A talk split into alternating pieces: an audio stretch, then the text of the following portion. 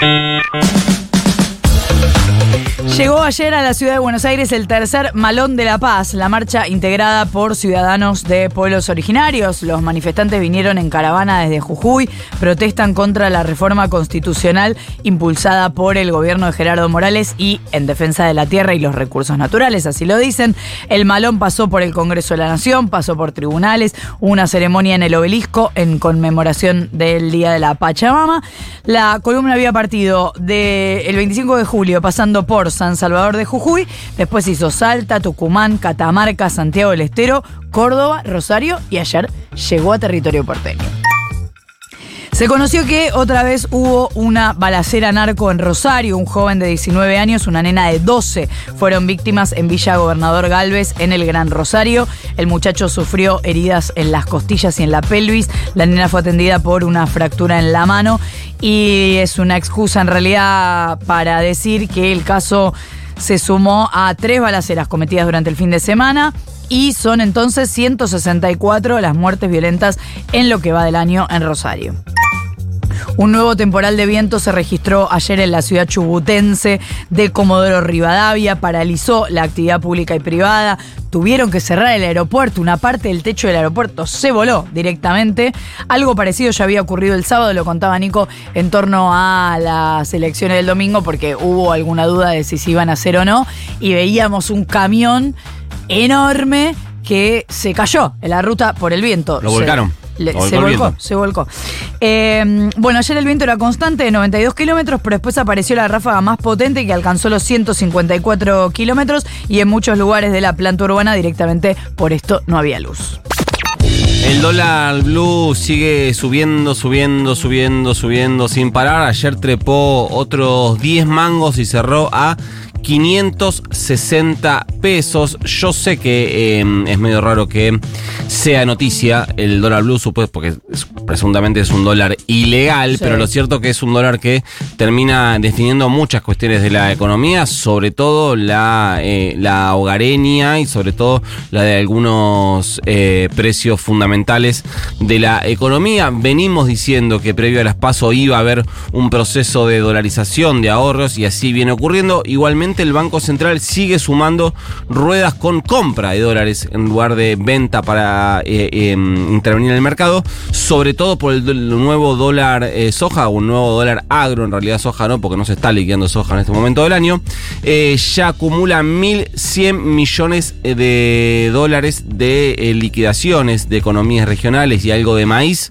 unas 700 mil toneladas de maíz, eh, 1.100 millones de dólares decía en 7 días hábiles, los 5 de la semana pasada más el lunes y el martes de esta. Igualmente para achicar todavía más el o apretar todavía más el torniquete de dólares, ayer se aplicó una nueva restricción para importadores. Lo que, se lo que se decidió es cerrarle el acceso a dólares para importar aquellas empresas que todavía tengan dólares de exportaciones para liquidar. O sea, básicamente, si vos sos una empresa que exporta, o sea, conseguís dólares, vendés mercancías que producís en pesos, las canjeás por dólares, te pagan con dólares, vos esos dólares tenés que ir al Banco Central y liquidar tus exportaciones al dólar oficial y que te den pesos. Como eh, lo que pasa es que muchas empresas no liquidan esos dólares que tienen y después necesitan dólares para importar. Entonces van al Banco Central a pedirles que les den dólares para importar y le dijeron ni en pedo. Eh, en este caso, según los cálculos del gobierno, hay en este momento unos 3.000, 3.100 millones de dólares de empresas que exportaron y nunca liquidaron los dólares de esas exportaciones, pero ahora piden dólares oficiales al Banco Central para importar. Eso quedó eh, clausurado. Eh, básicamente, si querés importar, vas a tener que liquidar. Horacio Rodríguez Larreta sumó a Facundo Manes a su campaña. Era uno de los objetivos que tenía previo, en realidad, al cierre de listas. De hecho, se le llegó a ofrecer algún cargo importante. Le ofrecieron que sea senador, pero no se dio ese eh, acuerdo. Eh, apoya, apoyo, perdón, el proyecto de Horacio a presidente y Santilia a gobernador, dijo el neurocirujano radical que eh, parecía que entraba al mercado electoral en un momento como un tanque que se iba a llevar a todos puesto para mm, eh, y terminó fuera de todo y siendo en este caso una cara para la foto o una, eh, una persona para una recorrida de campaña. Estuvo con la reta en Tandil, un distrito grande del interior bonaerense. Hay tres o cuatro eh, ciudades claves en la provincia de Buenos Aires que no integran el conurbano. Tandil es una, hay que pensar en Bahía Blanca, Mar del Plata y algunas más.